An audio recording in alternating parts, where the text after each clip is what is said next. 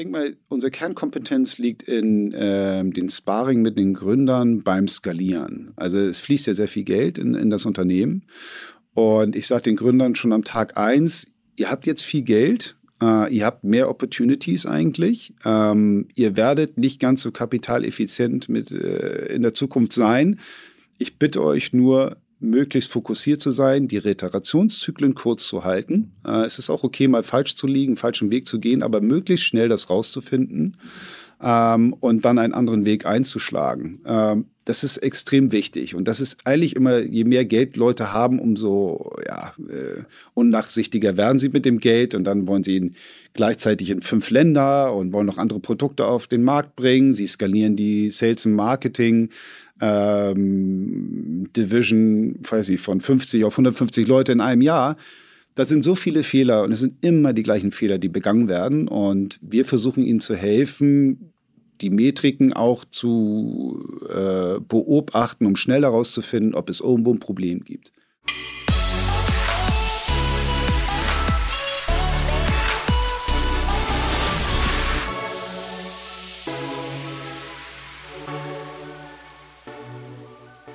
Hey, schön, dass du eingeschaltet hast. Hier ist Digitale Vorreiterin, dein Podcast zur Digitalisierung von Vodafone Business. Ich heiße Christoph Bosek und bei mir ist heute der liebe Philipp Schröder. Und den Philipp kenne ich schon ein paar Jahre, ähm, war mit ihm auch schon an sonnigen Stränden unterwegs, nämlich ähm, durfte ich mitkommen zu so einem Fußballcamp, das ab und zu mal ist, wo dann äh, schlaue Menschen Fußball spielen und ich den Ball hinterher äh, ächze.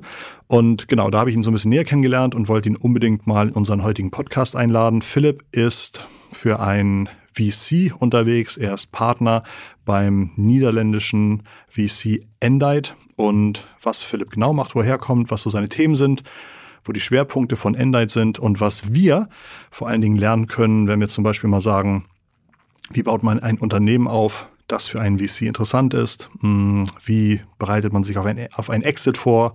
Äh, wie läuft überhaupt so ein Exit ab und so weiter? Ich hoffe, dazu hat er ein paar gute Tipps heute. Herzlich willkommen, Philipp. Schön, dass du bei uns bist. Danke, Christoph. Hallo. Ich hatte äh, vorher schon gefragt, Endite ist richtig ausgesprochen, ne? Ja, ist richtig ausgesprochen. Und es kommt aus, aus den Niederlanden. Genau, also Endite ist letztendlich ähm, ja die Kombination aus Van den Ende und Deitmers. Also ähm, manche Leute kennen vielleicht Endemol, die äh, große TV-Produktionsfirma. Und Job von den Ende zusammen mit einem der Hauptmanager von Endemol, die haben zusammen Endite gegründet und daher kommt der Name. Verrückt. Äh, diese Endemol-Produktion ist ja auch so ein unfassbar großes Ding, was man von außen auch gar nicht so kennt. Ich glaube, die äh, Linda de Mol ist ja irgendwie die Schwester von dem äh, Inhaber oder von dem Gründer von Endemol oder sowas. Ähm, und die haben in ganz Europa irgendwie viele, viele Sendungen oder so. Ich weiß nicht, kennst du da Details dazu? Ja, also ich, ich kenne natürlich die Geschichte von, von Endemol. Also das ist ja die, da wiederum die Kombination von Job von den Ende ja. und John de Mol. Das waren die ja. beiden mit den kreativen Ideen. Da gibt es sehr viele interessante Geschichten zu, auch wie Big Brother aufgekommen ja. ist und dass äh, alle eigentlich äh, äh, John de Mol für verrückt erklärt haben, sowas überhaupt in Erwägung zu ziehen. Und das wurde ein sehr großer Erfolg. Und die haben sich ein Management-Team geheiert, die dann äh, daraus ein Category Leader gebaut haben und ich glaube in vier Jahren in 40 Ländern 60 Firmen ja. gekauft haben, äh, an die Börse gebracht, für 5,5 Milliarden an Telefonica verkauft, wieder zurückgekauft, wieder an die Börse gebracht. Und dieses ganze Know-how äh, ist letztendlich auch in Endite geflossen. Das ist halt der, der, das ist der Werdegang und daher auch, äh, das haben wir noch gar nicht erwähnt, mhm. aber Endite ist ja ein Scale-up-Investor, die mhm. investieren mhm. in, der, in der Wachstumsphase. Und diese Phase haben sie sich halt ausgesucht, weil das ist das, was die können. Internationalisierung, Buy and Build, also diese Growth-Phase zu begleiten, weil sie das selber sehr gut äh, ja, äh, erreicht haben. Was für ein Einstieg. Jetzt sind wir schon mittendrin, aber eigentlich möchten wir erstmal erfahren, äh, wer bist du, was hast du so gemacht davor, wie bist du zum Thema VC überhaupt gekommen, was sind deine Interessen und Fähigkeiten? Ja, also Philipp Schröder, 48 Jahre alt, ich komme aus Hamburg. Ähm, bevor ich studiert habe, habe ich eine Speditionskaufmannslehre gemacht. Äh, letztendlich bei meinem Großvater in der Spedition, das war 93, da hat man, da war es nicht so wie jetzt, dass jeder äh, einen Job bekommt, sondern ich habe mich überall beworben, aber die einzige Firma, die mich genommen hat, war die von meinem Großvater. Ähm, habe danach studiert und dann ähm, war ich in London und da äh, witzigerweise über einen äh, Freund von mir äh, und dessen Vater, der war investiert in Autoscout. Mhm. Ähm, damals war einer der ersten Classified Businesses im, im Internet. Und 97, 98 hatte ich mit denen gesprochen und die hätten dann irgendwann mal gesagt, ey, wir wollen vielleicht auch eine Leerfrachtenbörse für LKWs machen und das ist ein bisschen so ein ähnliches Business-Konzept wie Sender, äh, das ja sehr erfolgreich ist. Ähm, das war jetzt 97, 98. Und Leer, Leerfrachtenbörse heißt wahrscheinlich, LKWs fahren durch die Gegend, aber meistens, wenn sie irgendwas hingebracht haben, dann fahren sie im schlimmsten Fall leer zurück. Und genau. man könnte sozusagen gucken, ob man sagt, easy leer fahren, dann lieber zu einem vielleicht sogar günstigeren Preis mein Zeug mitnehmen, das vielleicht nicht so eilig ist oder einfach fahren kann, wann, wann Platz ist oder so. Genau, das, okay. das ist die Grundidee. Das, das haben schon viele seit, seit Dekaden. Die Problematik ist natürlich, man braucht eine hohe kritische Masse, äh, das, damit man irgendwelche Fahrten kombinieren kann. Mhm. Und äh, ja, die hatten darüber nachgedacht damals und äh, ich äh, wollte irgendwie Geld verdienen. Da haben sie mich gefragt, ob ich eine Feasibility, also eine Machbarkeitsstudie durchführen könnte ähm, zu diesem Thema. Und weil ich ja auch den Speditionshintergrund äh, hatte und dementsprechend habe ich das dann gemacht und darüber auch meine Dissertation geschrieben, habe den davon abgeraten, weil damals der Markt noch gar nicht so weit war. Ich weiß nicht, ob er jetzt überhaupt so weit ist. Ähm, bin dann aber auch in Kontakt mit deren Investoren gekommen und das waren die Early Bird Gründer. Und mhm. Early Bird ist einer der ersten VCs in Europa. Und äh, Christian Nagel und Hendrik Brandes haben sich dann auch mit mir ein bisschen darüber unterhalten, über Venture Capital. Und das war mein erster Touchpoint. Äh, dann ja, wurde ich, war ich irgendwie angefixt von dem Thema. Witzig. Ich hatte äh, mir natürlich auch dein LinkedIn-Profil angeguckt und da sind ja Einträge über Einträge über Einträge drin. Mhm. Ähm, was sind denn so Stationen gewesen, seitdem, die du abgerissen hast? Ja, also ich habe letztendlich immer selber gegründet. Das heißt, 99, als diese Internet-Bubble ähm, ja, gestartet ist, habe ich VC More gegründet, so eine Art eine Corporate Finance Agentur, also die Vermittlung zwischen Venture Capital Investoren und Gründern. Bin dann nach London und Barcelona von Hamburg aus expandiert, weil mein Partner Christopher war in Barcelona, hat da auch Autoscout nebenbei mit in Spanien aufgebaut. Ich hatte in London studiert und da auch Freunde. Ähm, die Blase ist dann, dann ja bekanntlich geplatzt 2001, da haben wir etwas gelitten. Und 2002 rief mich dann mein bester Freund Christopher aus Spanien an und meinte, hey, wir wollen wir nicht einen Venture Capital Fonds äh, ähm, raisen? Ähm, hier in Spanien gibt es eine Menge Unternehmer, aber eigentlich kaum Venture Capital Fonds. Und ich hatte Spanisch in der Schule, dachte, es ist worth a try. Und Barcelona ist ja auch eine schöne Stadt. Und dann bin ich runtergezogen und dann haben wir halt mit 28 Active Venture Partners gegründet. So, ja, einem der ersten Venture Capital Fonds in Spanien. Und die gibt's auch immer noch, ne? Ja, gibt's immer noch. Also wir haben zwei Fonds geraced. Der, der erste war mein Learning Fund. Das ist auch eine lustige Anekdote. Der äh, Henrik Brandes von Earlybird hat mir damals gesagt, eine Venture Capital Ausbildung kostet rund 20 Millionen Mark. Da habe ich mich gewundert, dachte, das, wieso kostet das so viel Geld? Mein erster Fonds war ein 20 Millionen Euro Fonds. Und ich würde sagen, das war mein Learning Fund. Mhm. Ähm, die Investoren haben mir Geld zurückbekommen, aber sonst keine Performance. Und das ist natürlich, da habe ich nicht deren Erwartung erfüllt. Aber das ähm, ist ja trotzdem schon, also ähm, das ist ja trotzdem schon eine tolle Leistung, wenn man Geld zurück ist ja schon was noch deutlich besser als so wie Geld verlieren, oder?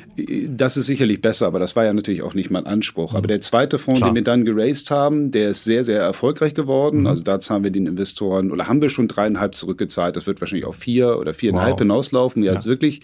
In welcher Zeit? Äh, wir haben den geraced 2012 mhm. ähm, und haben die größten Assets 2021 verkauft. Mhm. Also unser, unser Markt äh, und die Returns oder die Rendite wird stark durch Timings natürlich auch mhm. äh, beeinflusst.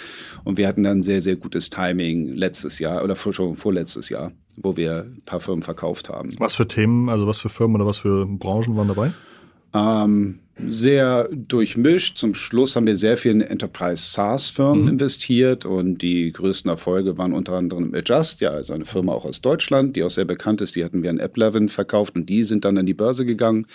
Äh, eine andere Firma war Packlinks und Artbooking.com für Parcel Delivery Services. Die haben wir auch 2021 noch verkauft und ähm, ja, das sind solche Themen, die wir. Ähm, und wie groß war der Fonds, der zweite?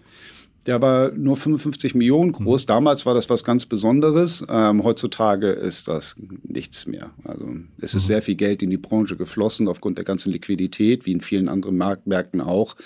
Und heutzutage ist das ein Klecks. Okay. okay. Für mich nicht, aber ja, ja, für unsere Branche ja. Ich wollte sagen, wenn ich auf mein Girokonto gucke, dann äh, ist das auch, ähm, wird, wird schon einen Unterschied machen. Ja. Ähm, du hast, okay, da hast du dein Handwerk gelernt, da hast du sozusagen The Good, The Bad and The Ugly äh, kennengelernt. Eine Menge Ugly, ja.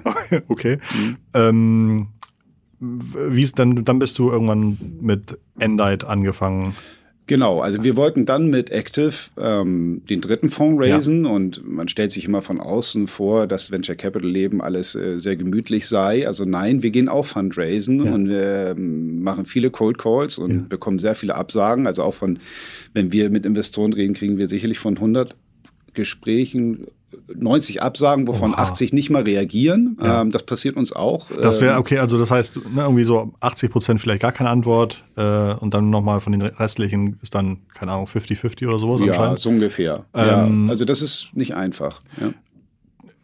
Das heißt, weil du sagst Cold Call, es gibt ja in Deutschland allein hunderte Family Offices oder sowas. Ja. Ich glaube, man kann sogar irgendwie Datensätze kaufen, Telefonnummern von irgendwie 600 deutschen Family äh, äh, Offices oder sowas.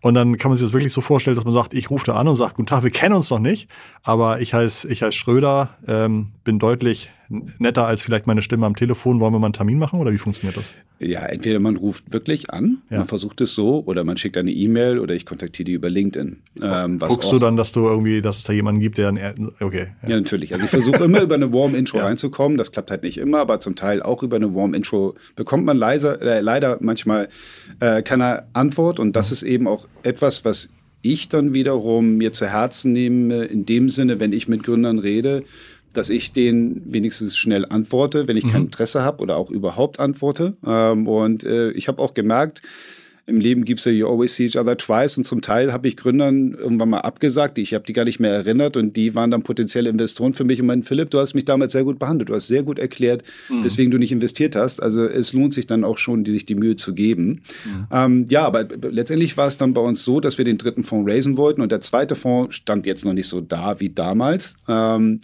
und ich habe dann auch gemerkt, dass ähm, ja nach so vielen Jahren mit meinem besten Freund zusammen, wir waren sehr unterschiedliche Typen oder sind unterschiedliche Typen, das ist auch sehr komplementär.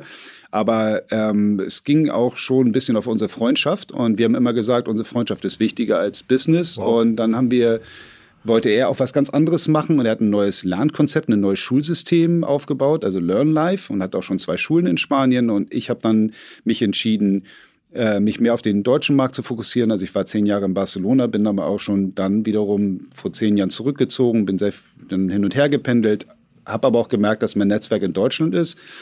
Ja, und dann habe ich mich äh, umorientiert, habe mich mit verschiedenen Fonds unterhalten und ich habe so ein Lebensmotto, das Leben ist zu kurz, um sich mit Arschlöchern zu umgeben. Das heißt, wenn ich mich schon für eine Firma entscheide, muss das menschlich stimmen. Und ich hatte dann auch den Luxus, mir die Zeit zu nehmen, mhm. ähm, habe mich mit verschiedenen Fonds unterhalten und hatte bei Endite ganz klar das Gefühl, dass sie das gleiche Wertesystem wie ich haben. Und da geht es hauptsächlich um Vertrauen und Wertschätzung und langfristige Beziehungen. Und das wurde dadurch bestätigt, dass ich gesehen habe, dass Viele Gründer, in die die investiert dann im ersten Fonds und dann verkauft haben, sind Investoren in unserem zweiten Fonds geworden, jetzt auch im dritten. Und im zweiten Fonds haben wir auch schon Exits gehabt und die sind auch zum Teil Investoren im dritten Fonds geworden. Und das ist für mich eigentlich so mit der Ritterschlag. Wenn man das hinbekommt, ist das ein Zeichen dafür, wenn man auch nach, nachdem man durch dick und dünn gegangen ist, dass man anscheinend die, die richtige Beziehung gepflegt hat. Total. Ähm, kannst du uns was sagen über die Größe der Fonds und vielleicht auch, wer sonst so die Investoren sind? Ja, also die, ähm, der erste Fonds war, glaube ich, um die 150, der zweite war 125. Jetzt fragt man sich, warum der zweite kleiner war. Also der erste war rein das Geld von Job von den Ende und dem anderen Gründer und einem anderen Partner. Der zweite Fonds ist dann geraced worden, das war äh, in einer schwierigeren Zeit. Ähm, da sind neue Investoren hinzugekommen und der jetzige Fonds sind 300 Millionen, das ist eigentlich 50 Millionen mehr, als wir ursprünglich äh, eingeplant hatten. Das heißt, wir haben sehr viel Rückenwind bekommen, auch durch die Performance aus dem zweiten Fonds. Und wir haben ungefähr, ich glaube, 80 Business Angels oder Privatinvestoren bei uns drin, Unternehmer hauptsächlich, mit zum Teil ja, Unternehmen, die eine Milliarde auch Umsatz machen oder mehr. Ähm, und dann haben wir um die zehn institutionelle Investoren und das ist dann der Europäische Investmentfonds oder die holländische Post oder ja, ähnliches. Okay, okay, Wahnsinn. Habt ihr irgendwelche speziellen Hypothesen? Gibt es Bereiche, in denen ihr euch besonders auskennt? Du kennst dich ja zum Thema Logistik sehr gut aus. Ja, den Markt, also den Markt meide ich leider. Okay. ich wollte immer da investieren, habe mhm. aber gemerkt, äh, ja, der, der, der Markt gibt nicht sehr viel Marge her normalerweise. Die letzten zwei Jahre waren besonders, weil die Frachtraten hochgegangen sind. Aber eigentlich zeichnet er sich durchaus durch geringe Margen und geringe äh, Loyalität der Kunden ähm, aus meiner Sicht. Aber trotzdem kann man auch im Softwarebereich Geld machen. Mein Bruder hatte eine Softwarefirma und hat sie in dem Bereich verkauft. Also mhm. er war damit erfolgreich. Trotzdem von der Anzahl der Opportunities nicht so spannend. Wir ähm, fokussieren uns ja erstmal auf diese Series A, Series B Phase, also die, die, die, das Bindeglied zwischen dem Early Stage Bereich, also Seed, Pre-Seed und okay, der das heißt, es meistens steht schon so ein bisschen Produkt und es gibt schon so ein bisschen Umsatz genau. und jetzt hat man gesagt, wenn ich das dahin bringe, äh, dafür brauche ich so und so viel Geld, aber ich glaube, ich kriege das hin. Okay. Genau, mhm. und dann geht es eigentlich hauptsächlich um die Skalierung. Und dann sind die Tickets wahrscheinlich so irgendwie zwischen 5 und 10 Millionen? Ja, genau, mhm. 15, 7 bis 12 mhm. Millionen Initiale und kann das bis 15, 20 hochgehen. Mhm. Ähm, und die Firmen machen vielleicht ein bis zwei Millionen Umsatz mittlerweile, wollen national expandieren, aber auch international eventuell eine Firma hinzukaufen. Und das ist ja nun mal das, was Endite auch in, in seiner äh, DNA hat. Ne? Das haben die ja schon gemacht. Und da haben die sehr viel Know-how, das sie ähm, vermitteln können. Von dem Businessmodell her hauptsächlich Enterprise SaaS, also wirklich auch Enterprise SaaS und nicht Self-Serve SMI. Da gibt es viele Firmen, die wir uns angeguckt haben. Wir hatten auch eine Firma, die erfolgreich war. Ähm, man merkt doch nur 90 Prozent aller SaaS-Firmen, die wir uns angeguckt haben, sind irgendwann von Self-Serve, SMI zu Enterprise gewechselt, weil dann doch die CAC-CLV-Metriken nicht ausreichten im Self-Serve-Bereich. Das ist ganz witzig. Ist fast Kannst du uns so. die Akronyme noch mal kurz erklären? Ja, CAC sind also die Kundenakquisekosten mhm. und CLV ist der, also der Customer Lifetime Value äh, mhm. auf Deutsch. Gute Frage. Lebens, äh, die Lebens... Die Lebenswert, nee. ich weiß das deutsche Wort auch gerade nicht leider. Ja, äh, ja, tut mir leid. Wir arbeiten mit so vielen englischen Akronymen ja. oder, oder Terminologien, dass die Deutschen sind wir nicht mal ja, Klar. ich hätte jetzt, ich wollte fast sagen, das deutsche Wort ist Lifetime Value, aber ja. das ist, glaube ich, nicht. Okay, äh, okay, verstanden. Und wenn man Unternehmen aufkauft, ähm, dann hat das meistens eine relativ hohe Wahrscheinlichkeit, dass das funktioniert, weil man sagt, die haben irgendwie eine Kostenstruktur, die haben irgendwie einen Umsatz. Der Umsatz wird vielleicht irgendwie, wird ja nicht dadurch, dass wir die aufkaufen, irgendwie komplett wegbrechen, aber die Kostenstruktur kann man teilweise ein bisschen optimieren, weil man sagt, wir brauchen ja nur eine Buchhaltung, wir brauchen ja vielleicht nur eine Marketingabteilung und schon hat man vielleicht irgendwie 10, 15, 20 Prozent bessere Kosten was sich dann ja bei dem gleichen Umsatz automatisch auf die Rentabilität auswirkt, oder? Ja, also das ist entweder Konsolidierung, mhm. aber es kann ja auch sein, dass man geografisch expandieren will, ohne okay. dass man das selber äh, auf dem grünen Feld starten mhm. will. Äh, oder man will vielleicht auch komplementäre Produkte für die Wertschöpfungskette hinzukaufen. Ne? Also es gibt unterschiedliche Beweggründe. Stark. Ähm, habt ihr ein besonderes Fable für die Superthemen?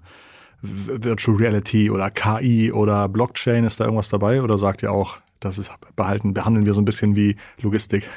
Äh, nein, also ähm, Virtual Reality ist sicherlich äh, interessant, obwohl ja, es ist ja in unserem Bereich immer so. Es entsteht ein Hype und alle drehen durch, so wie damals auch mit den Google Glass hieß das, glaube ich. Da wurden Fonds aufgelegt, nur für Google Glasses. Ne? Also, Wirklich? Ja, es gab einen dedizierten Fonds, glaube ich, in Amerika dafür. Und, wo, haben ähm, die dann investiert? Also was Unternehmen, die damit Applikationen machen? Genau, ah, okay. genau. Ähm, und dann gibt es ja oft dann irgendwann die Des Desillusionierungsphase mhm. etc. Und äh, VR, ich weiß nicht, wie viel ich dem zutraue. Ähm, ich habe es selber immer ausprobiert, mir wird leider immer kurz übel, aber okay, ich bin jetzt nicht exemplarisch für den Markt. Ähm, nee, also das ist für uns kein Feld. Dann Krypto, Blockchain, sicherlich super interessant. Wir haben uns auch lange gefragt in der Partnership, ob wir da tiefer reingehen wollen, aber der Markt ist auch schon wieder relativ mature und es gibt viele Fonds, die paar Jahre sich schon mit dem Thema auseinandergesetzt ja. haben. Also wir müssten dann sicherlich schon zwei, drei Leute darauf abstellen für drei, vier Jahre, um dann vielleicht mal ein educated Investment machen zu können. Das heißt, das, dann hat man gleich schon irgendwie eine halbe, dreiviertel Millionen Kosten auf der Uhr. Ja, und da sind andere schon viel weiter. Mhm. Ich habe für mich persönlich gesagt, das ist ein spannendes Feld. Ich investiere persönlich in, in, in Fonds. Ich glaube, du Yasha Samadi hattest du vielleicht auch schon mal oder mhm. Sebastian Blum von äh, Greenfield One. So, mhm. ja, das sind äh, das sind dann Manager, die sich damit auseinandersetzen. Aber mhm. das ist jetzt eine rein persönliche Sache. Ne? Mhm. Und äh, das Thema KI ist eine, natürlich sehr sehr interessant. Wir nennen das immer so ein bisschen Intelligent Empowerment. Das heißt ähm, Menschen nicht austauschen, sondern Menschen befähigen, schnellere und effizientere Entscheidungen zu treffen. Mhm. Ja? Ähm, und dementsprechend gucken wir da rein und sei es jetzt ChatGPT, DALL-E, Wall-E etc. Das ist alles super spannend und wir äh, setzen uns viel damit auseinander. Oft denken dann viele Leute, ja, dann macht das ja ganz viele Businessmodelle obsolet. Das glaube ich nicht, sondern man muss immer branchenspezifische Lösungen darauf aufbauen, auf dann diesen, diesen, ähm, diese Modelle, die man dann nutzen kann, so wie das ja jetzt auch schon Modelle gibt von Google, äh, Amazon etc., ähm, die, die man dann äh, ja, benutzen kann, also KI-Modelle, die man entweder einzeln benutzt mhm. oder hintereinander benutzt oder gleichzeitig vermischt, um dann ein möglich gute actionable Data hinaus äh, ja, daraus zu gewinnen. Ich habe ähm, in meiner Beratung auch den einen oder anderen Verlagskunden. Ähm, und da ist inzwischen zum Glück auch die Meinung eher, dass, dass man dort, dort nicht sagt, ähm, man wird durch KI ersetzt, sondern man kann höchstens sagen, man wird höchstens durch jemanden ersetzt, der KI nutzt, aber nicht, äh, dass sozusagen KI irgendwelche Businessmodelle äh, komplett wegmacht oder sowas, sondern dass einfach nur derjenige am besten vorankommt, der halt weiß, wie KI am besten äh, einzusetzen ist für das Zeug, was man so vorhat.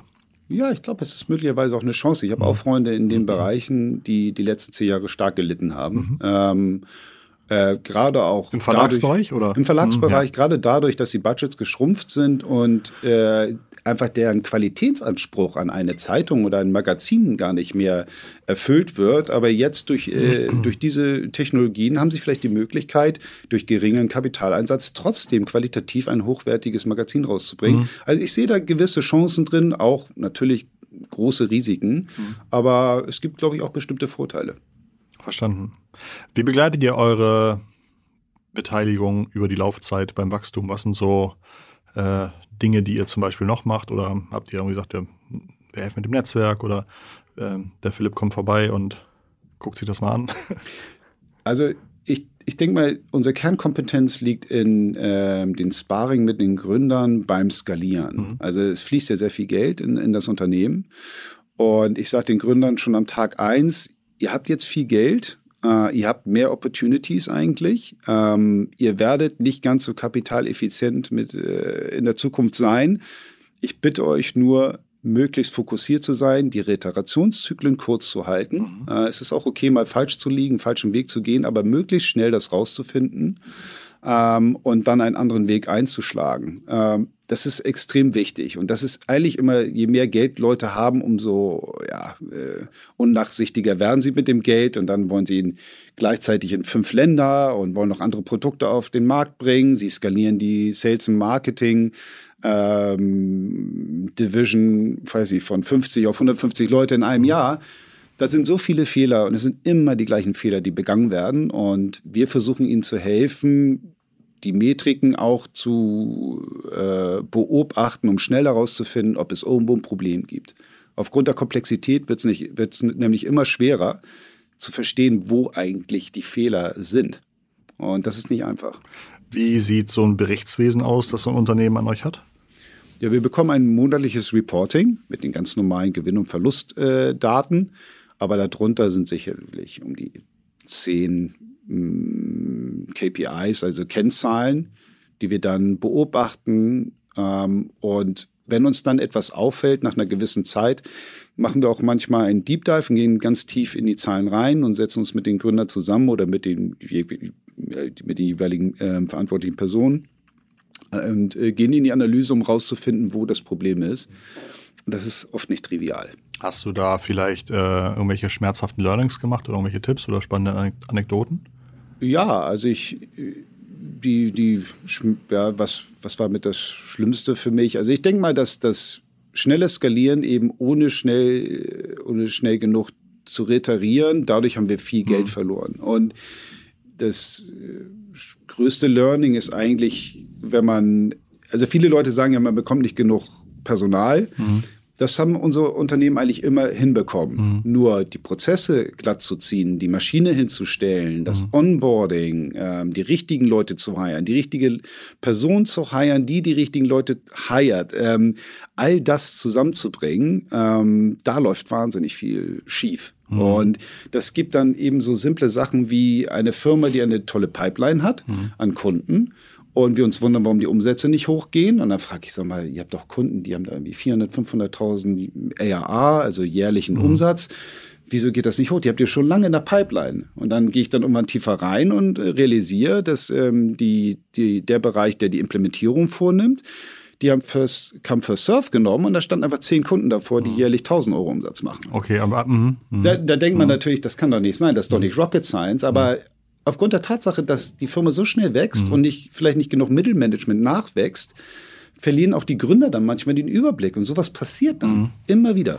Ich glaube, es ist auch, man darf auch, oder es wird unterschätzt, genau wie du es gerade beschreibst, äh, wohin man irgendwie die Attention legt. Und ich erinnere mich auch noch irgendwie, als ich ähm, äh, mal gegründet habe und dann haben wir auch irgendwie ein Büro gemietet und das war ein tolles Büro und kostete dann, keine Ahnung, weiß ich nicht, zwölf, 10, 12.000 Euro im Monat oder sowas. Und da haben wir halt auch überlegt und überlegt und überlegt und haben natürlich auch noch einen Teil untervermietet, weil wir nicht alles brauchten, aber überlegt und überlegt und haben aber im Grunde in der gleichen Zeit bestimmt zwei, drei Mitarbeitende durchgefüttert, die halt überhaupt keinen Sinn machen, wo man einfach sagt, okay, das Gehalt dieser Mitarbeitenden ähm, ist viel höher als das, was wir hier irgendwie an, an, an Büromiete haben. Ähm, aber äh, ich glaube, da ist mir auch damals aufgefallen, wie viel Zeit man damit verbringt, weil man irgendwie einen hohen Posten sieht, äh, sich vielleicht irgendwie darauf zu stürzen, anstatt mal zu gucken, ähm, wie ist denn meine gesamte Kostenstruktur, wo bin ich denn vielleicht nicht so effizient, wie ich sein muss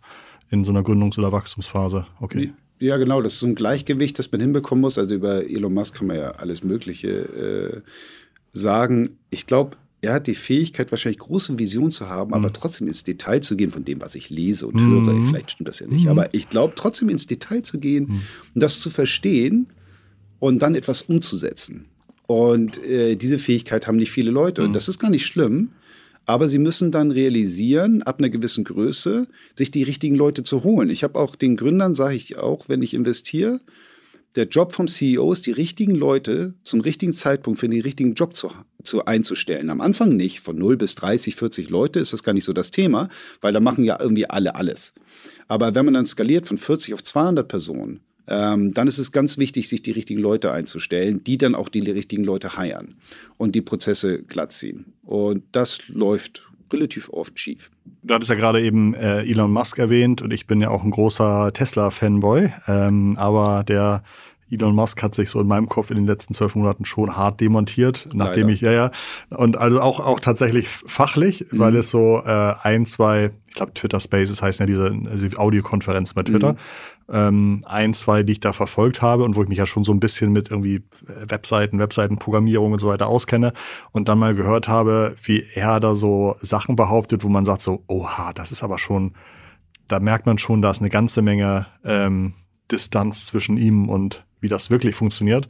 Und wenn ich dann mal überlege, oh, vielleicht, vielleicht ist das bei den anderen Themen ja auch so. Mhm. Nur hat er immer das Glück gehabt, dass er Leute gefunden hat, die irgendwie das hingebogen haben. Äh, aber so zwischendurch hatte ich wirklich den Eindruck, der hat einfach wirklich verrückte Vorstellungen und sagt, ich will eine Rakete, die äh, äh, ein Viertel so teuer ist und wieder landen kann. Mach, mach, mach das mal. Ja. So, also wie, ne, wie so, ein, so ein Milliardär, der einfach so irgendwas Sachen behauptet und sagt, die, bau die mal und irgendjemand schafft das dann zum Glück, das zu bauen. Aber das war, ähm, das war von Elon Musk tatsächlich ein bisschen schwierig.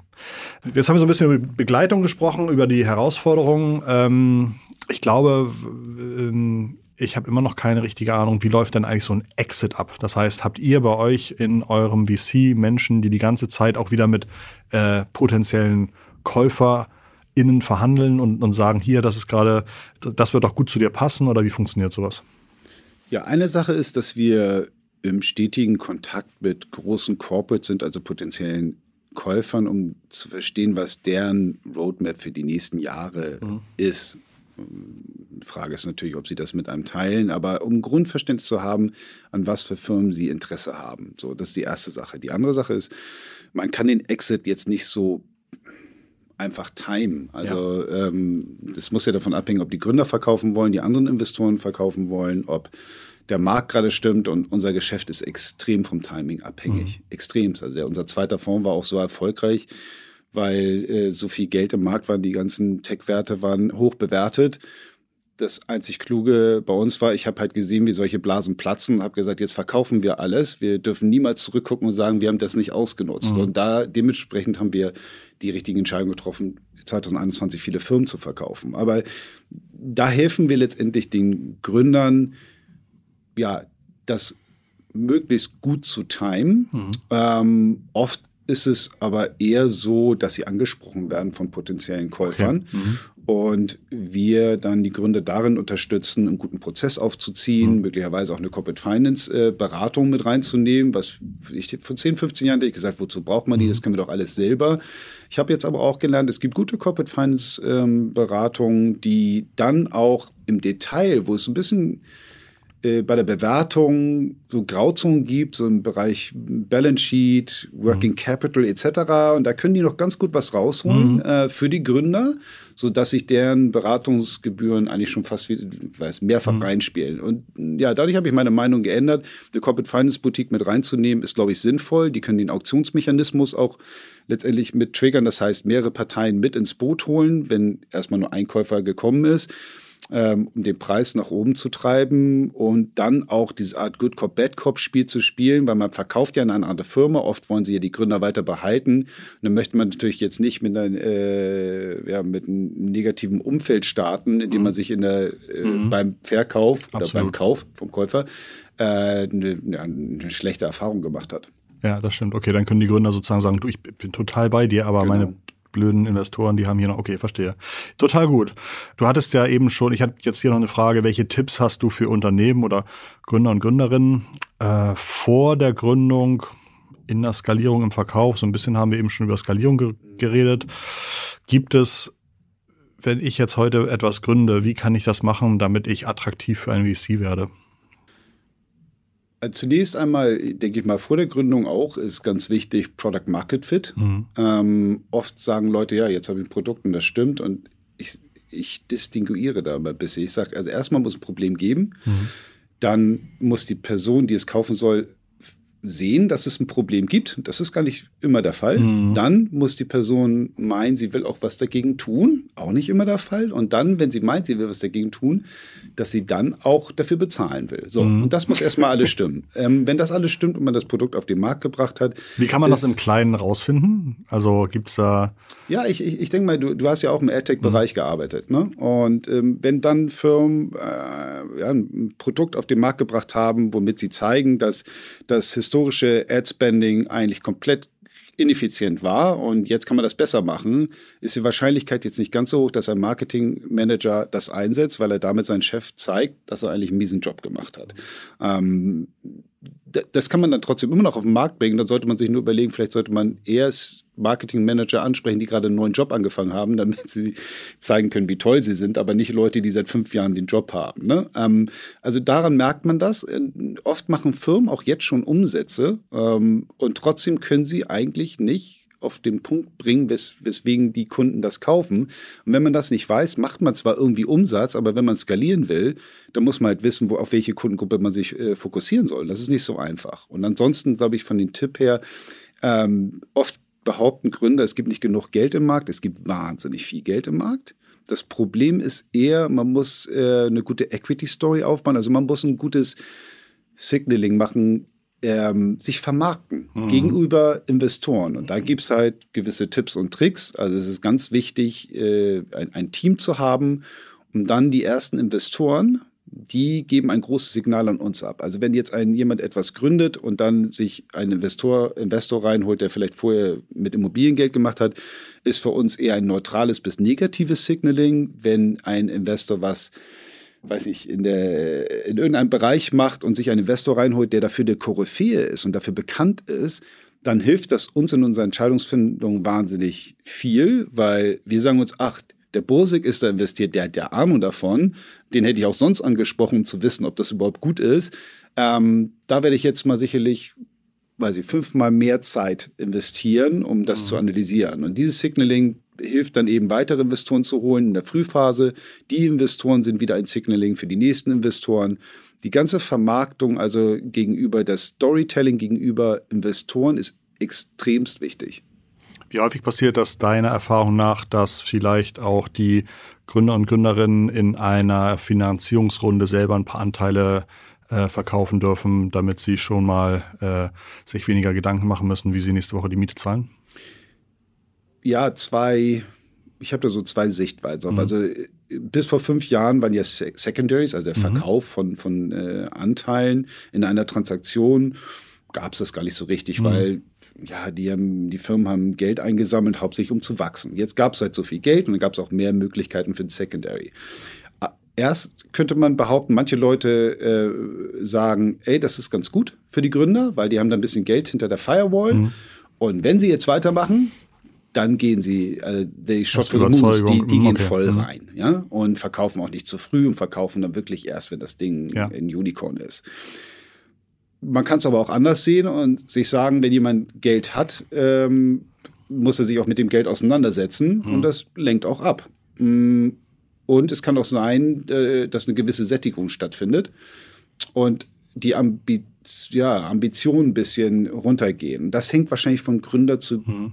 Gründer oder Gründerin zu mhm. Gründerin ähm, ab. Ich habe schon alles gesehen.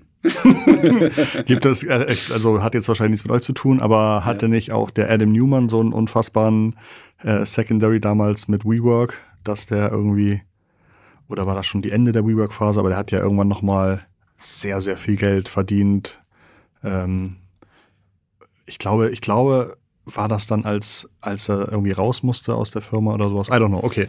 Ja, äh, aber ich, äh, was ich aber schön finde. Das war auf jeden Fall das Modell, wo man sagt, so, oh, jetzt wird nochmal so viel Geld reingesteckt, um vielleicht irgendwie Mitarbeiter und Mitarbeiterinnen zu retten und trotzdem geht davon nochmal hunderte von Millionen irgendwie an den Gründer, der gar nicht mehr dabei ist oder so. Ja, der einzige Vorteil davon ist, finde ich, äh, wenn, ich sehe ja viele Gründer, die entweder durch Secondaries viel Geld gemacht haben oder durch einen Exit und auch viele Mitarbeiter.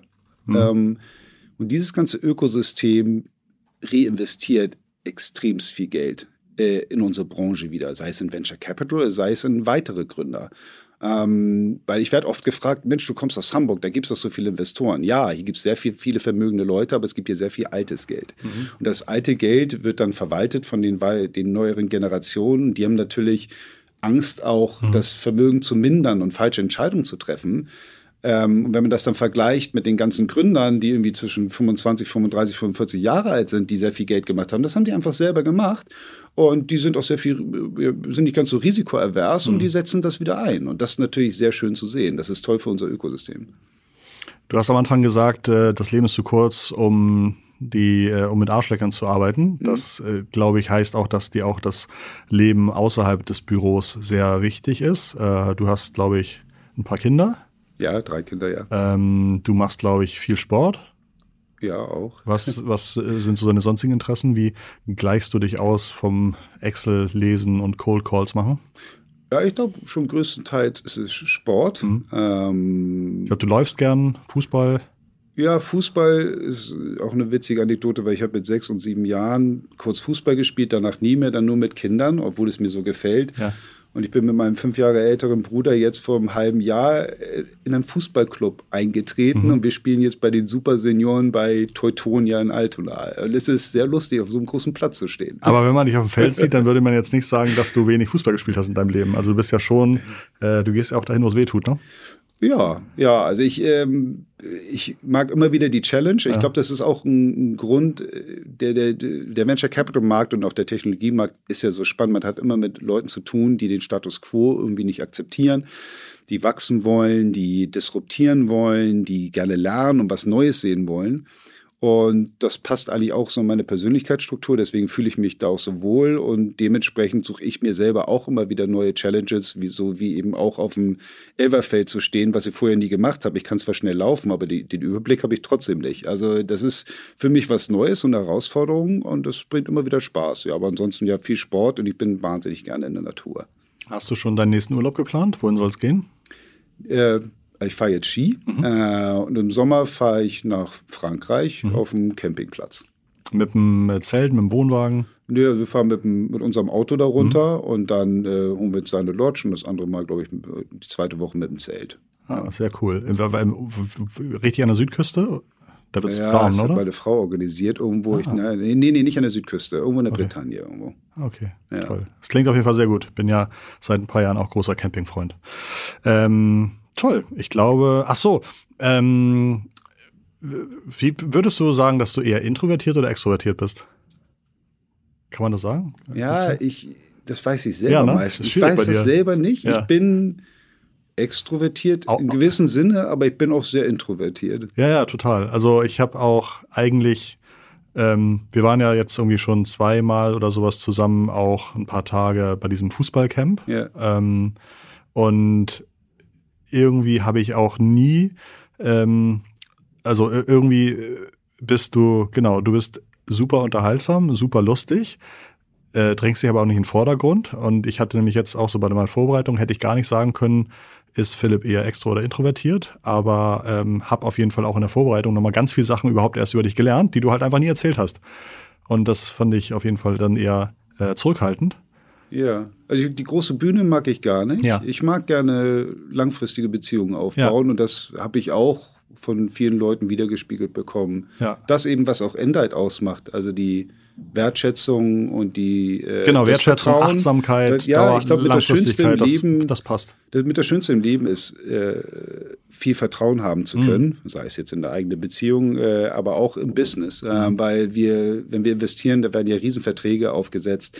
Ich sage den Gründern immer, das ist vollkommen egal. Also mhm. wenn es im Arsch ist, läuft sowieso schief. Mhm. Also ich definiere, definiere meinen Einfluss auf ein Investment nicht dadurch, ob ich der größte Investor mhm. bin, ob ich die besten Verträge habe, sondern habe ich eine wertschätzende Beziehung zu den Gründern, vertraue ich denen, vertrauen die mir, dann habe ich Einfluss darauf. Ähm, alles andere ist eigentlich egal, das hilft einem nicht, äh, die Gründer irgendwie zu beeinflussen. Ne? Ähm, ja, es ist ein sehr, sehr luxuriöses Leben, wenn man Leuten vertrauen kann und nicht pausenlos zweite Gedanken haben muss. Es ist sehr, sehr schön.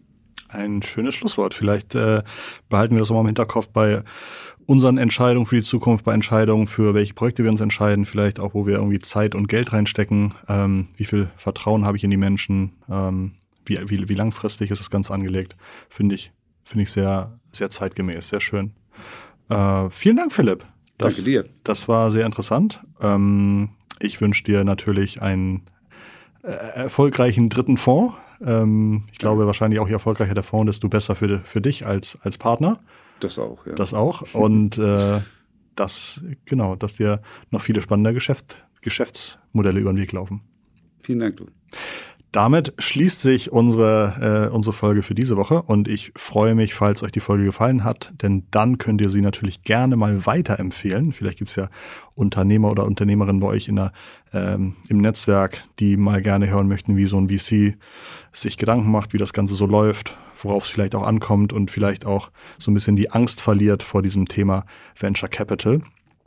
Ähm, dann könnt ihr natürlich auch unten in die Shownotes gucken, da ist der, das LinkedIn-Profil vom Philipp verlinkt. Und falls ihr uns einen extra Gefallen machen möchtet, dann geht doch gerne einmal in eure Podcast-App und gebt dem Podcast eine Sternebewertung, denn ich glaube, jeder Stern, der da eingebaut wird, hilft dem Algorithmus, uns wieder weiteren Leuten vorzuschlagen. Und das ist dann am Ende des Tages sozusagen auch für mich sehr, sehr schön. Vielen, vielen Dank fürs Zuhören. Ich freue mich auf die nächste Woche. Bis dahin ganz liebe digitale Grüße von Philipp und Christoph. Tschüss. Ciao.